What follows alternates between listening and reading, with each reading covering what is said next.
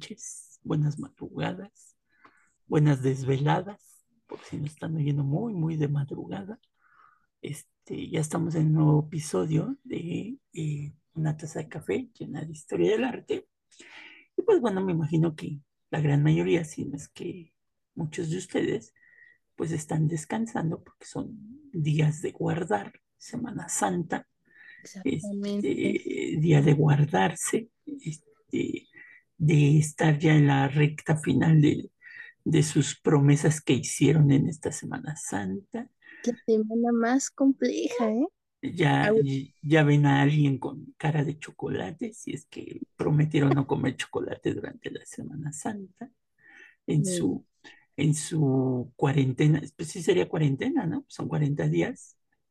es diferente. Cuarentena es cuando estás previniéndote de alguna enfermedad. Cuaresma es un tiempo de. Pero son 40 días, ¿no? Entonces. Sí, pero es que, es que cambia el sentido de la palabra, porque pueden entender, ay, es diferente. Sí, sí, yo, yo los entiendo. Entonces, si prometieron no comer algún producto durante estos 40 días, pues ya, ya se acerca la recta final, ¿no? Entonces, es, prácticamente una rayita menos al, una rayita más al calendario, ¿no? Este... Del cielo. Ándale, y ya está más cerca del cielo, diría Gina. Ya, por lo menos ya, por lo menos llegaron al lobby, ¿no? Ya, estaremos ahí viendo a San Pedro desde lejos, guiñándole Ya estarán formados ahí en la fila, ¿no? O como, o como decimos en México, formados en la cola, ¿no? Este, este, es como en las tortillas, ¿no? Este, sí, no, no se vea como las, las tortillas porque pues eso hace más agónica la espera porque como está todo sí. son las Sobre todo si llegas a la tortillería y apenas están haciendo las tortillas, ¿verdad? Entonces. Eh, y, que, y que los, los 10 que van adelante de ti este, piden de a, de a 10 kilos, de a 5 kilos, y tú, tú ves cómo se van acabando las tortillas. Uno sabe, ¿sabe dónde me pasó? Bueno, no me pasó, pero más era mi papá, mi mamá, y me han contado, y sí es bien trágico, cuando vas en Año Nuevo, bueno, entre este inter, entre Navidad y Año Nuevo a la panadería, a comprar y que, o sea, hay gente que compra como costales de bolillo y tú estás con el Jesús en la boca de decir, ay Dios mío, que mis 35 bolillos no se los vayan a llevar.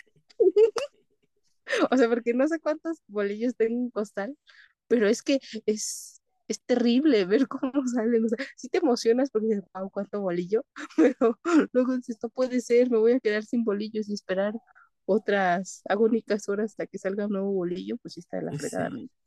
y sobre todo en esas fechas, ¿no? Que se te está quemando el, el, pavo en el horno, pero bueno. El recalentado ahí haciéndote ojitos.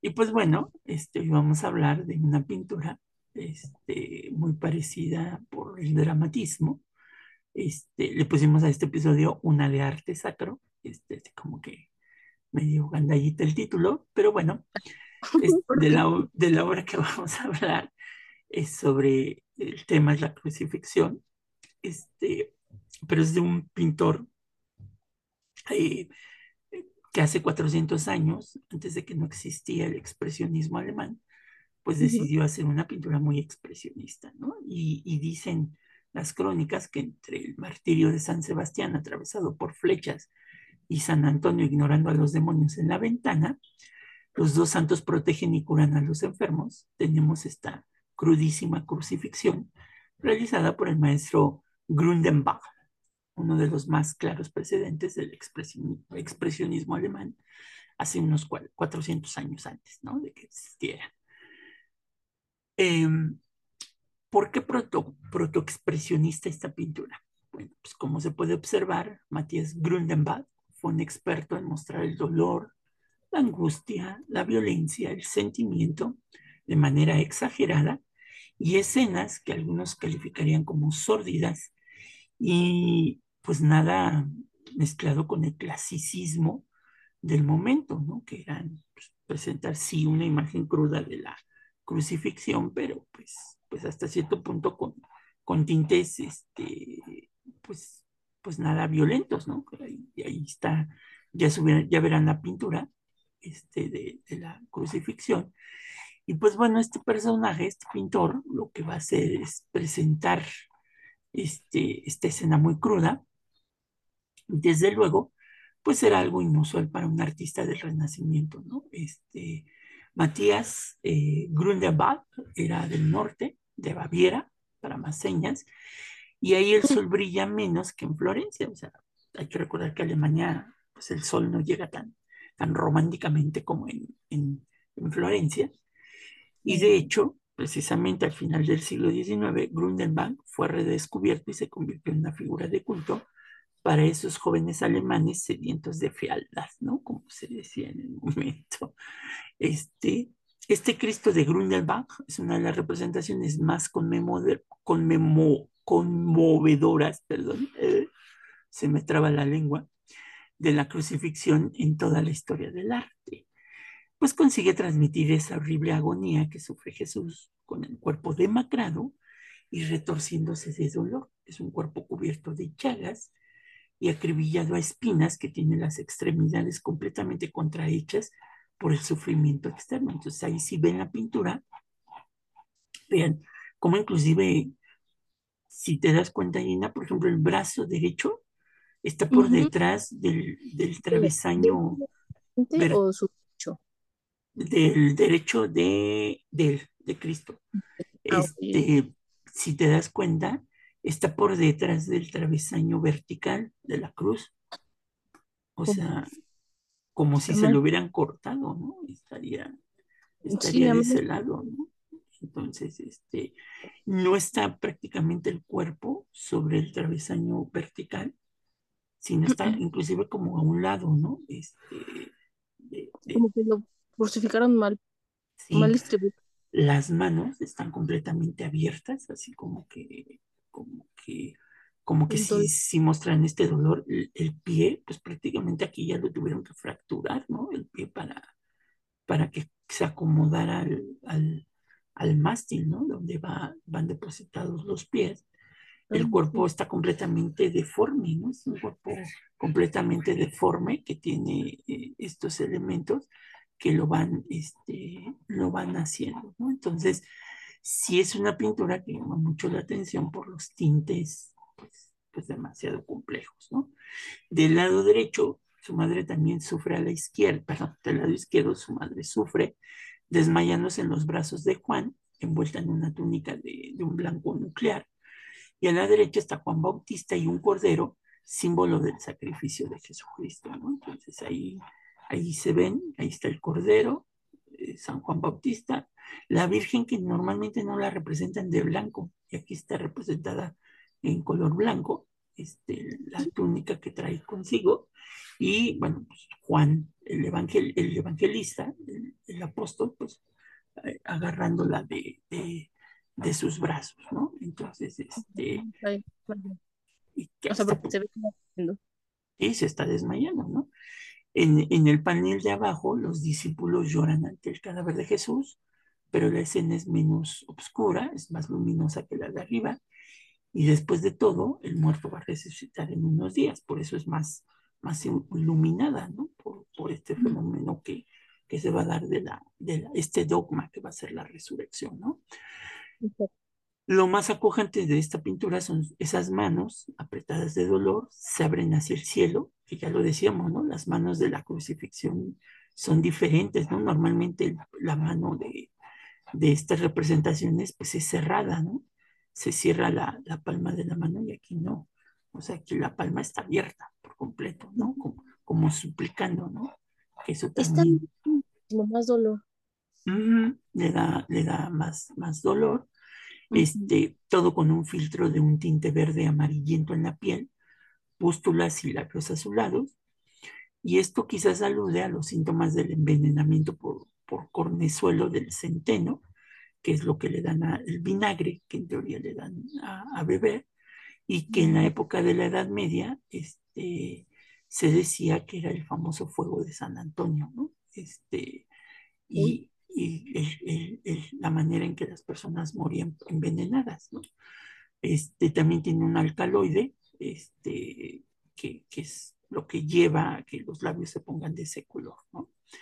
Este, y pues estos cuadros eh, de este hombre parecen pues así como que medio, medio presentados como viajes en, en ácido, ¿no? Como que se hubiera echado ahí una, una pastillita ahí para, para elevarse mucho. Entonces, cosas así bien dolorosas. Porque, por ejemplo, hay otros artistas que ven como cosas más inspiradoras. Pero sí, el dolor. Sí, sí, y si tú ves, por ejemplo, la escena de la crucifixión, este, pues es, es netamente oscura con, con, la que está abajo, ¿no? De la resurrección, bueno, del, del, entierro, porque lo están enterrando, este, eh, muy distinta, ¿no? En ese sentido. Entonces, vamos a ver que este, eh, el eje central de la pintura es la cruz en la que está Jesucristo, ligeramente descentrado. Jesucristo está crispado y casi putrefacto, con heridas. La cruz de madera ha sido realizada a partir de un árbol groseramente tallado. Su brazo horizontal se comba a sostener el cuerpo impotente de, un hombre martirizado. Las manos, pues como ya lo dijimos, pues están están de una manera muy diferente. Los brazos se extienden desarticulados por encima de la cabeza, que está reclinada sobre el pecho, y este, la corona de espinas, que bueno, pues es impresionante, ¿no? Este, y bueno, aquí ya nos presenta un Cristo que ya, pues ya murió, ¿no? Ya tiene la cabeza este, prácticamente inclinada, de que ya, ya ha muerto, ¿no? Y, y de hecho, el lenguaje corporal que tienen los demás personajes en la pintura nos muestra eso, ¿no? O sea, les digo, la Virgen desmayándose, Juan agarrándola para que no, no se vaya a caer, los otros discípulos llorando, sí, sí, todos entendemos que ella murió. Exactamente, ¿no? Entonces, por ejemplo, un historiador del arte como Ernest Gombrich dice lo siguiente, cito, como un predicador de la pasión, Grundenwald no ahorró nada para expresar los horrores de la cruel agonía. El cuerpo moribundo de Cristo está deformado por la tortura de la cruz. Las espinas de los látigos penetraron en las heridas supurantes que recubren toda la figura. La sangre de color rojo oscuro contrasta claramente con el verde pálido de la carne. Y Cristo crucificado expresa el significado de su sufrimiento a través de las facciones y del conmovedor gesto de sus manos. Junto a la cruz se encuentra María con un velo blanco, hábito monacal, con un rostro que parece bellísimo en la palidez del agotamiento, y no es una figura resignada, sino angustiada al descubrir el cuerpo de su hijo crucificado, que se retuerce las manos hasta hacerse daño, ¿no? Es lo que, lo que Gombrich ve de esta pintura, y si lo vemos, ¿no? Ve las manos de la Virgen así como que, ah, ¿no? Está, propiamente en esta agonía, ¿no? Técnicamente nadie toma fotos, porque pues obviamente el momento no es para tomar fotos cuando te enteras de la noticia de que alguien falleció, o sea, alguien, un ser querido, pero este, esta pintura nos muestra este, cuando todos de perder un, familiar, comprendemos exactamente las emociones que transmite esa pintura, e incluso alguien que no lo ha experimentado, porque el dolor se ve, o sea, es palpable en, la tanto el dolor de de Jesús en la cruz como el de todas las personas a su lado. O sea, vemos, sentimos, o sea, incluso te hace sentir hasta cierto momento a ti triste esta pintura. Inclusive, ahí está. Inclusive el pintor muestra pues, la moda alemana con los cortes de cabello tanto de Juan como de Juan Bautista, que es muy a la, a la época medieval alemana, estos cortes. No, no, no sé, no me había dado cuenta hasta de que lo mencionó. En el caso, por ejemplo, también de San Sebastián, también tiene su cortecillo así como de, de el, ¿cómo se llamaba el este príncipe de, de este de Shrek? El este Lord, Lord, ¿cómo se llama? El príncipe encantador Lord Farquaad, ¿a cuál se refiere? Lord Farquaad, este, así lo tiene su, su cortecillo, ¿no? Este, muy distinto a San Antonio, que sí tiene su, su melena a todo lo que da, porque pues, él se fue al desierto, ¿no? Entonces, este, pues por eso tiene ella su, su, su meleneta así bien setentera. Este, y obviamente también dice Gómez que a los pies de la imagen pues, está la Magdalena que implora a Cristo y viste, viste con un amplio manto color rosa se retuerce en el lamento y tiene las manos junto a, junto a la cruz. Envejecida, la Magdalena se tiende como un arco con el cuerpo y con los brazos y mira angustiada a través del velo que le cae sobre los ojos el cuerpo martirizado de, de, Cristo, ¿no? Entonces, este, que ahí se ve, ¿no?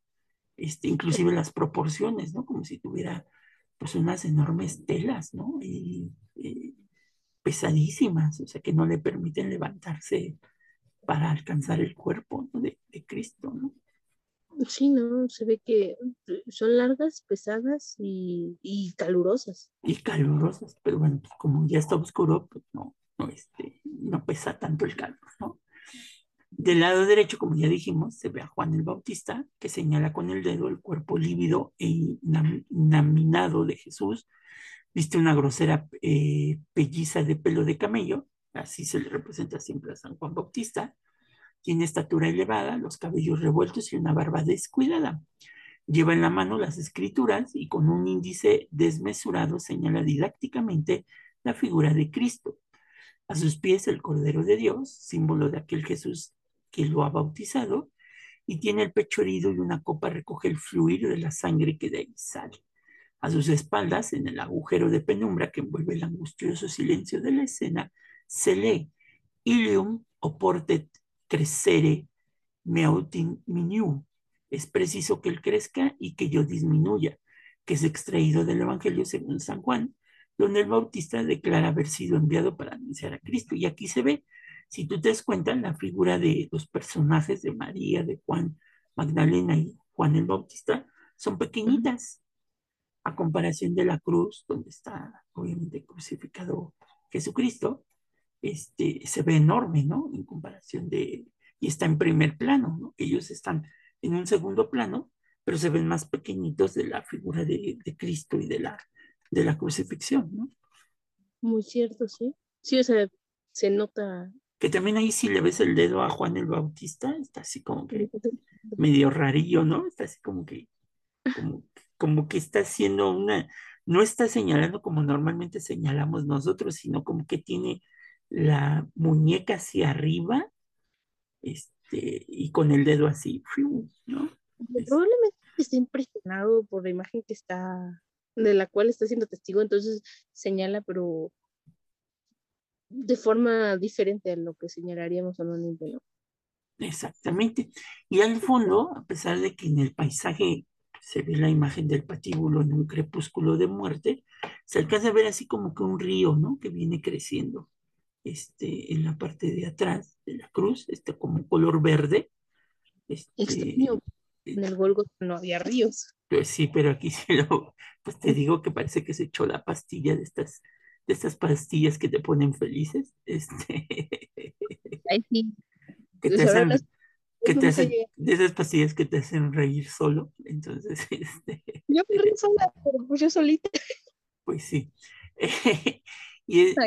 Y, puede decirse que esta representación del martirio es una obra, pues, muy fuera de lo común, este, muy parecida, algunos lo han comparado con el grito de Monk, este, pero bueno, ya es como que compararlo muchísimo, sobre todo, este, pues por la forma, ¿no? En que, en que representa a estos personajes, hay, por ejemplo, un escritor francés, Joris Carl Guzman, que dice, eh, cito, este Cristo espantoso moribundo sobre el altar del hospicio de Lichen parece hecho imagen de los afectados por el fuego sagrado que le rezaban y se consolaban con el pensamiento de que Dios, al que le imploraban, había probado sus mismos tormentos y que se hubiese encarnado en una forma repugnante como la de ellos y se sentían menos desventurados y menos despreciables, ¿no? Entonces... Eh, Cruel, pero buena opinión, ¿no? Buena opinión acerca de lo que él está viendo. Mientras que en la parte de abajo, pues ya vemos, a pesar de que ya lo están sepultando, este, ya vemos la calma, ¿no? De los personajes. Volvemos a ver aquí, por ejemplo, Juan el Evangelista, lo vemos así con su cabellera larga, ¿sí? tiene su, su melena larga, la Virgen, y ya, por ejemplo, atrás está este, Magdalena, pero ya no trae estos ropajes, ya se ve más, como que más simple, ¿no? Y al fondo, curiosamente, si tú le ves, hay una montaña nevada, ¿no? Ahí, en la montaña hay nieve. Entonces, como el Iztaccíhuatl, así. ándale, ándale, este, muy parecido, pero, pero pues es una sí, cosa, pues muy rara, ¿no? Porque, por ejemplo, el, el- yo me fijo mucho en el, en, en la parte vertical del mástil de la cruz, y está bien tallado, mientras que el horizontal, pues parece que es un palo que encontraron y, este, y dijeron, órale, ahí va, ¿no? Este, un poco. La, le- el letrero, por ejemplo, de INRI no está en latín, está en alemán, ¿no? Este, yo, eso es igual, o sea, por que Henry, pues como siempre, ¿no? Pero sí tienen toda la razón, está en alemán. Está en alemán, entonces, este, son detallitos que tiene la, la figura, este, pues como tal, ¿no? Inclusive si ves, por ejemplo, también donde está Magdalena, hay como un botecito, pareciera un bote de basura, ¿no? Este, el que está ahí. Yo me imagino que es eh, para guardar los... A Magdalena le pone esto porque es la esencia, ¿no? De los perfumes con que van a embalsamar el, el el cuerpo de. Cristo, ¿no? Entonces, pero sí parece como que el botecito de basura, este, Sí, que alguien se le olvidó, este, bien recogido en el tiempo. y, y pues bueno, con, pues, tomándote una pastillita de estas, pues sí, oye, dices, pues a lo mejor se le ocurrió, ¿no? Ponerla. Y en el caso de San Sebastián, pues lo vemos muy distinto, ¿no? A las, a las imágenes que hemos hablado de San Sebastián. En San Sebastián, este, eh, eh, martirizado por las flechas, este, ahí, ahí- ahí es muy distinto la figura de San Sebastián. Este, y en el caso de San Antonio, bueno, pues sí lo pone allí luchando contra las tentaciones del, del demonio, pero sí esta forma en que, mira, aquí es lo que te digo de la mano de, Ujú. de- del Bautista, que está así, ¿no? Así como diciendo, chum, chum, como este paso de baile, ¿no? Para iniciar, chum, chum, chum, chum, chum, chum. No, no, no, Sí, no. llena, sí, sí, llena. Ay, no, le digo, nos vamos a... Ándale, ahora que no. Pero bueno, No, pues está- estamos haciendo una obra, una obra de, ah, bueno, bueno, si tú ves al culpa. pintor cuando la pintó, lo que habrá consumido para presentar una imagen, pues muy violenta, ¿no? Es una imagen muy violenta de Cristo. O sea, bastante. Incluso el Cordero de Dios, o sea, que también ahí está representado, está viéndolo, o sea, me, me parece extraño porque en realidad, en realidad todas las pinturas que he visto con el Cordero de Dios nunca está viendo a Dios, o sea, sino al la... espectador, exactamente. Y aparte mueve su patita así como que para arriba para agarrar la cruz, ¿no? ajá, Así como que se le alcanza, aunque dicen que se le ve la herida de donde está saliendo la sangre, pero sí, sí se le alcanza a ver aquí como un puntillo. Este, y sí, mira, el, el vol- el- la montaña que está atrás está, tiene nieve, este, lo que hace diferente, ¿no? Estamos hablando de, pues, el invierno, ¿no? Todavía en Europa, para las Sí, fechas en que se celebra esta, esta, esta, esta, pues, no digamos, eh, esta representación, ¿no?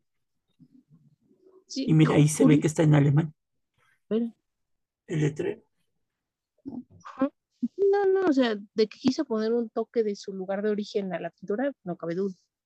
Pues sí, y el, a mí lo que me sorprende es el brazo, cómo va por detrás de la, del travesaño, ¿no? Es- Incluso, ¿cómo los dobla? O sea, porque todos estamos acostumbrados, se sabe, a la figura en donde Jesús está crucificado, pero sus brazos sí tienen tensión, pero la tensión misma que le dejaron al crucificarlo.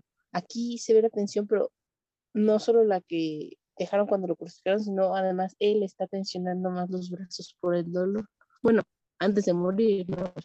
Y ya pues quedó con esa forma porque ya murió. pues sí, ahora sí que ya murió. Entonces, este, pues es la manera en que los alemanes representaban la, la imagen de Cristo, ¿no? Curioso, más, más cruda. Más cruda, No la retoco. O sea, creo que es la primera vez que veo a Cristo crucificado que no se le ve como, ya saben, el abdomen de lavadero, se le ven las costillas, o sea, se No, pero aquí se le ven como si ya no hubiera comido como en un mes, ¿no? Le digo famélico, sí, sí, los, los músculos de la pierna, vea, ya, ya ni siquiera vemos músculos, ya vemos más bien el hueso El con hueso, el músculo que queda ahí, ajá, los es brazos, los brazos. la clavícula. Y aparte, si te das cuenta, por ejemplo, la, la parte de la, del, pues del tórax, de las costillas, cómo le hace la división abajo con, con lo que sería el estómago, ¿no? Porque se ve como que hasta cierto punto deforme, ¿no? Sí, sí, completamente deforme. Ya no parece un, o sea, ah, No, y aparte tú te encuentras a es- a este, esta persona y me diría que como dos metros, ¿no? Por, por lo alto. por lo alto, ¿no? Los brazos, o sea, sería, si tú le bajas el brazo, le llegaría más a, que sería como a la mitad de la pierna. Sí, sí, está cerca de las rodillas tu mano. Pues sí. Pero bueno, ahí les vamos a dejar las imágenes para que ustedes la vean, Ustedes juzguen. ustedes juzguen y no crean que nosotros nos tomamos las pastillitas de la felicidad. No, Es- para nada. Solo es... este, que Ah, sí se necesitaría para entender la pintura, sí se necesitaría este, una pastillita de la felicidad de Dios me habla, no, no, para, no, para verla con colores psicodélicos de acá, ¿no? no, si le digo que de repente se le bota la canica. No, no, Al pintor, sí, claro, se le botó y definitivamente el pintor, híjole. Eso que ni qué. Pero bueno, pues hasta aquí los dejamos con, con esta pintura. Nos vemos la próxima semana y sigan cuidándose y recuerden que son días de guardar, sí, sí, nada de andar, este, tilinguineando, por no, no son vacaciones, es tiempo de reflexión. de reflexión. Pero bueno, disfruten sus vacaciones si es que tienen vacaciones. Bye, bye. Bye.